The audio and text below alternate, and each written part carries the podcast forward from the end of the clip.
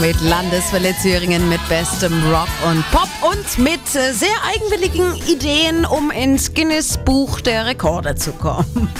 Erinnern Sie sich zum Beispiel an den Weltrekord aus Ronneburg. Das war im Sommer vergangenen Jahres.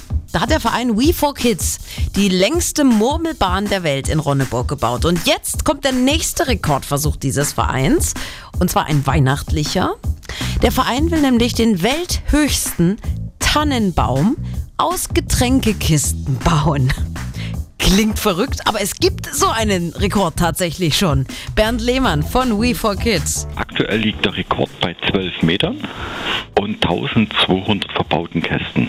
Der Getränkekisten-Weihnachtsbaum in Gera muss also mindestens eine Kistenreihe mehr raufstapeln.